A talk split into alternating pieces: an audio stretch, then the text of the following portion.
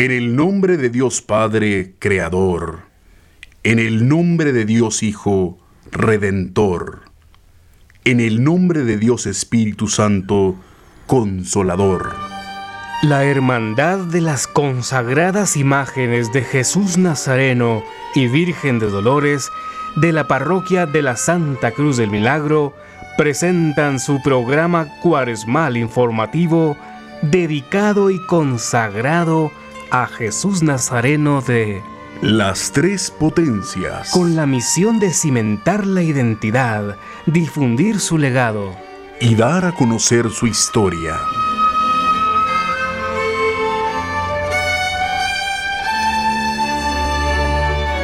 El encargado de Jesús y el niño del andador. El encargado de Jesús y el niño del andador es el título de este breve relato que evoca a mi padre Julio Armando Arce Abdo, que en paz descanse, quien de 1965 a 1966 tuvo la responsabilidad de la procesión del lunes santo. Comienzo con una cita del cuento que escribí hace varios años. Las lágrimas de Jesús Nazareno de la parroquia, así.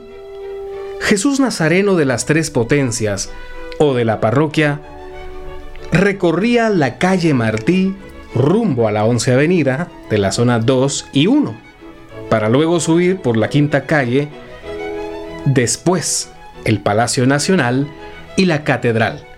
Bajaba la octava calle, 12 Avenida, Avenida San José, calle de Matamoros y enfilaba hacia su casa por la 15 Avenida. Excuso decirles que varios meses después de nacer, tardé en caminar y hablar. Por eso es que todavía en el año 1965 utilizaba la denominada araña, para que me pusieran en ella y así deslizarme de un lado a otro contiguo a la iglesia, cuando en el año de 1965 y a petición del reverendo padre Julio González Ellis, don Armando, mi padre, tuvo a su cargo organizar la procesión del lunes santo. Todo ello sucedía durante los domingos de inscripciones en la cuaresma, porque en aquella época era complicado llenar el cupo. De allí que se trabajaba hasta el quinto domingo. Evoco el ruido de las rueditas en mi audición. Quizá uno de los episodios más interesantes y con algo de hilaridad fue el hecho que el anda procesional, que de por sí era pesada, misma que usó hasta inicio de los 70 y que para lograr un efecto refulgente en la iluminación, se colocaron acumuladores de vehículo dentro de la misma. Al momento de timbrar, los cargadores tuvieron que hacer un esfuerzo descomunal para levantar al señor y no fue sino hasta el segundo timbrazo que se pudo. El rumor se extendió en las filas y al decir de mi padre, la gente cargaba con más miedo que devoción ese año. Entre nervios y algo de risa, pero no obstante lo anterior y con algún retraso, retornó a su sitial sin novedad alguna, acompañado de su gente, su barrio.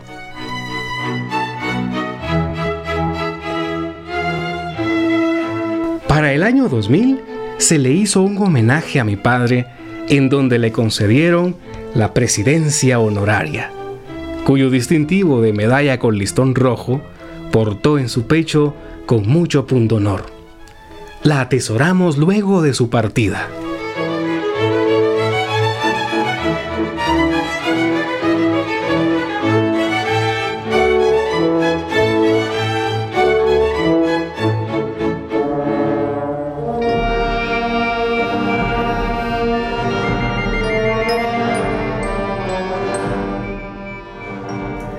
Paso de la consagrada imagen de Jesús Nazareno de las Tres Potencias y Santísima Virgen de Dolores por el Palacio Nacional se ha vuelto uno de los momentos más emotivos y conmovedores de la Semana Santa.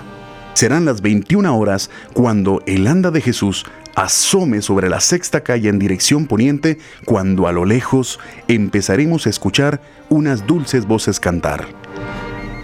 A los pocos minutos, Jesús estará frente al grupo de 800 niñas del hogar Villa de las Niñas, cada una de ellas con una candela en mano que, cantando alabanzas al unísono, rendirán un homenaje al paso del Señor. El anda de Jesús se detendrá unos minutos para bendecir y agradecer este gesto de amor. Acompaña y vive este momento tan especial que nos invita a meditar y elevar nuestras súplicas al Altísimo. Esta actividad es realizada con el gran apoyo de varias entidades, principalmente de la Municipalidad de Guatemala.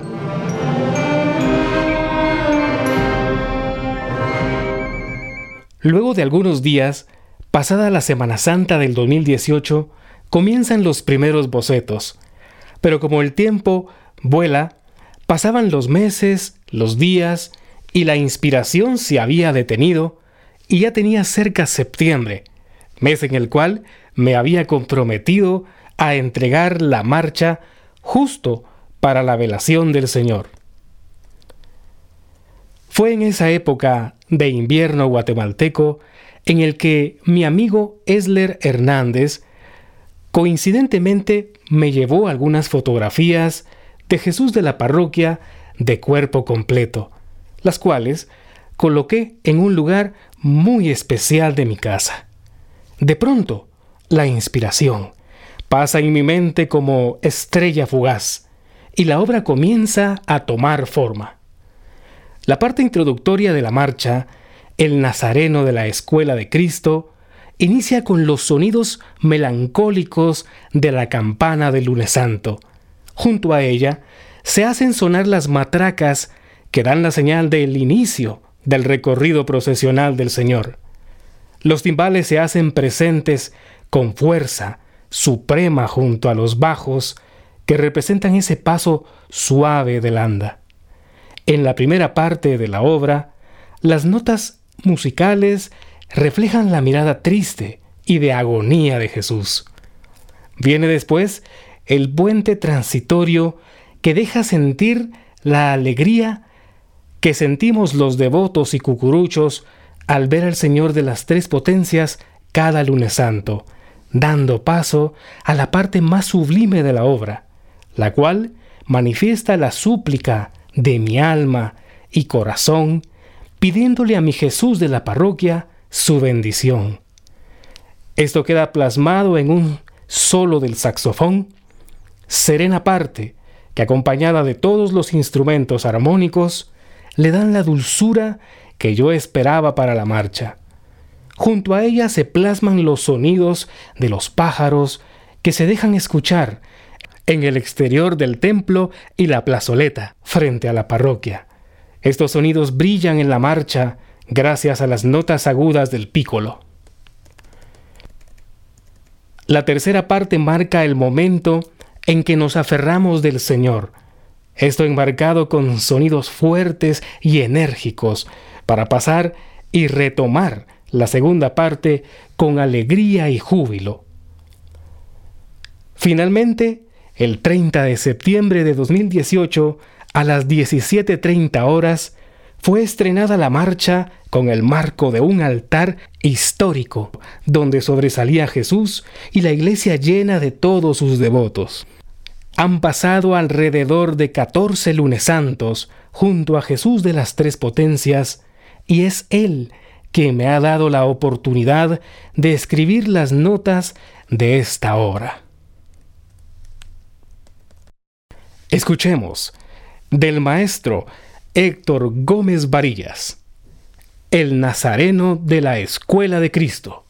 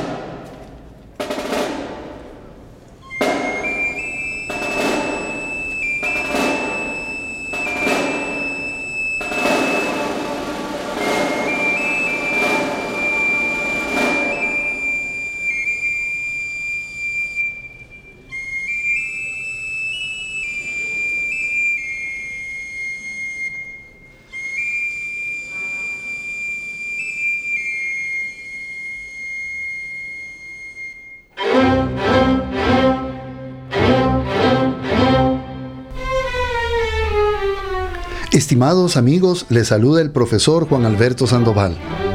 Continuaremos esta noche conversando sobre los planteamientos hipotéticos relacionados con el posible origen de la imagen de Jesús Nazareno de las Tres Potencias durante el periodo de cultura hispánica en Guatemala. Mencioné anteriormente los aportes brindados por don Víctor Miguel Díaz personaje polémico por sus atribuciones, poco comprendido en la segunda mitad del siglo XX, cuyas ideas han sido descartadas por la mayoría de historiadores del siglo pasado, incluso en la actualidad. No obstante lo anterior, las fórmulas y métodos actuales para abordar este tipo de debates nos permiten colocarnos en una postura tolerante al respecto de su trabajo y valorar positivamente la información que nos legó con su obra El discutido historiador para obtener de ella datos que nos pueden ser muy útiles. El final de la argumentación de Díaz sobre el origen de Jesús Nazareno por las manos de Quirio Cataño, publicada en 1933, llegó 63 años después. En el mes de septiembre de 1996, cuando en el Salón Mayor General del IDAE se presentó el libro Jesús Nazareno de las Tres Potencias, Arte, Historia y Tradición, del doctor Haroldo Rodas Estrada, quedando descartada la atribución y la procedencia de la imagen en el siglo XVI para dar paso a datos más cercanos a la realidad objetiva, proponiendo otra hipótesis vinculando ahora al maestro Alonso de la Paz y Toledo como su posible autor, situando al nazareno un siglo más tarde, en la última década del siglo XVII. Era más lógico ubicar la escultura en una etapa de desarrollo y esplendor del barroco en el siglo XVII o quizás a principios del siglo XVIII. Y en esa temporalidad ya no tenía espacio el escultor portugués, pues su vida había terminado décadas atrás. Ahora nos entreteneremos abordando la teoría del doctor Rodas Estrada que vincula al maestro Alonso de la Paz con Jesús Nazareno de las Tres Potencias y la Escuela de Cristo como parte del trabajo de investigación documental de archivo y gabinete para la realización del libro de Jesús Nazareno de la parroquia, confiada al licenciado José Luis Chaclán, coautor de la obra, este descubre en el archivo arquidiocesano Francisco de Paula García y Peláez un documento vinculado a gastos de la orden en formación erogados para los festejos fundacionales en el Reino de Guatemala documento en el que se consigna que la imagen para vestir del patrono de la orden, San Felipe Rómulo Neri, fue mandada a esculpir por los padres de la comunidad al taller del maestro Alonso de la Paz y Toledo en el año 1696, siendo encarnada la escultura en el taller del maestro Joseph Evaristo Mazariegos, habiendo pagado 30 pesos por la talla, y 6 pesos por el encarnado, según consta en el folio 176, verso, tramo 5, caja 76, en la gaveta de la Orden del Oratorio, clasificada en el archivo arquidiocesano.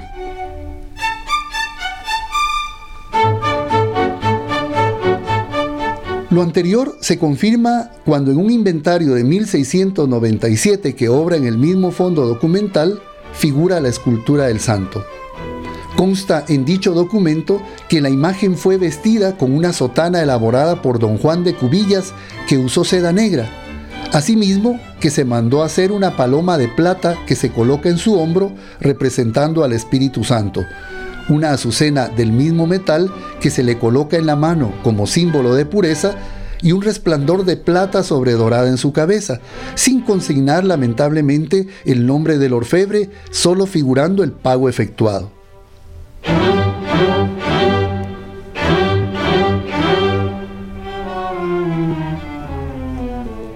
Aunque modificada en algunas de sus partes, la imagen de San Felipe Neri que se conserva en la parroquia vieja puede ser la misma que se mandó esculpir a finales del siglo XVII.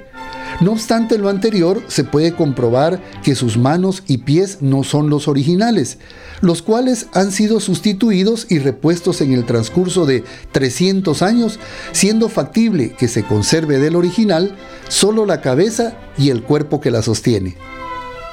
Lo anterior nos da la pauta para que estudiosos del arte puedan realizar en el futuro análisis comparativos que les permitan conocer otras imágenes atribuidas a don Alonso de la Paz y Toledo de coincidir en rasgos y aspectos técnicos que la imagen documentada presenta y su patrón estético para confirmar o negar las atribuciones conocidas tales como la de la hechura de San José de la Basílica del Rosario o quizás el Nazareno de los Milagros, entre otras, teniendo el cuidado de no caer en ligerezas para no desvirtuar la información con que pueda contarse. El doctor Rodas aclara que deben tomarse en cuenta que los mayores rasgos de verificación quedaron destruidos en San Felipe Neri cuando se cambiaron los ojos de madera que debió haber tenido la imagen por otros de vidrio, posiblemente en la primera mitad del siglo XX.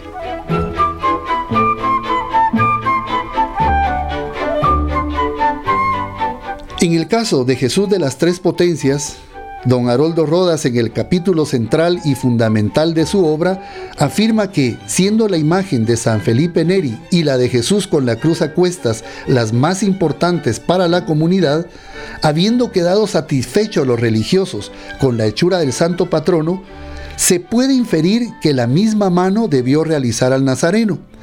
Hipótesis que fundamenta en que los inventarios de bienes levantados en 1697 mencionan también la presencia de un Jesús Nazareno colocado en el altar de Nuestro Señor de la Santa Paciencia, en uno de los costados del altar mayor del templo, vestido con túnica nueva Aclaración que lleva a Rodas a concluir que se trata de una imagen de Jesús con la cruz a cuestas, tallado entre 1696 y 1697, fechas de hechura del mismo San Felipe Rómulo Neri, patrono de la orden.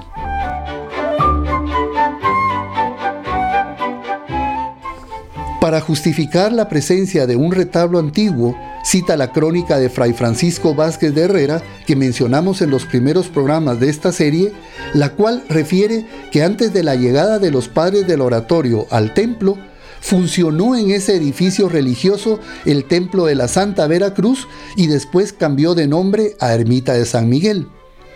Para concluir, expresa el doctor Rodax textualmente lo siguiente. Contemplando estos aspectos, podemos dejar sentado que la imagen del Nazareno de las tres potencias, que es venerado actualmente en la iglesia Santa Cruz del Milagro, Parroquia Vieja, procede de 1697 y que al igual que la talla de San Felipe Neri, es obra del artista Alonso de la Paz y Toledo, uno de los destacados talladores de la época, ya que las características y forma de ambas imágenes coincide y tiene patrones estéticos en común que nos permitirán reafirmar esta hipótesis. La atribución del doctor Rodas a favor de Alonso de la Paz, como autor de Jesús Nazareno de las Tres Potencias, lamentablemente empezaría a perder fuerza desde el mismo momento en que fue publicada por el manejo e interpretación de las fuentes citadas, debiendo ser reforzadas posteriormente con un análisis técnico y estructural que solo podía hacerse cuando las imágenes de San Felipe Neri y la de Jesús Nazareno de las Tres Potencias fueran sometidas a un proceso profundo de intervención para su conservación y preservación, lo cual sucedería 20 años más tarde. Sin embargo, el autor de esta hipótesis no pudo ver a las imágenes sometidas a este proceso y al escrutinio que comprobaría o negaría su hipótesis debido a que lamentablemente fallece dejando un vacío profundo en el mundo de la historia y del arte guatemalteco. Esta es la historia de Jesús Nazareno de las Tres Potencias. Esta es la historia de la Semana Santa guatemalteca.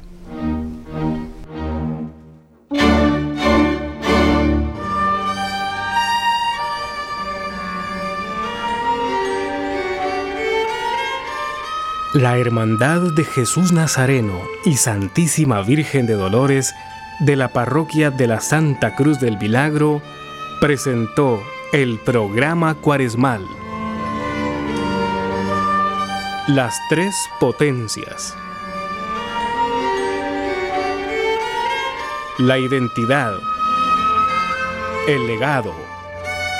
la historia.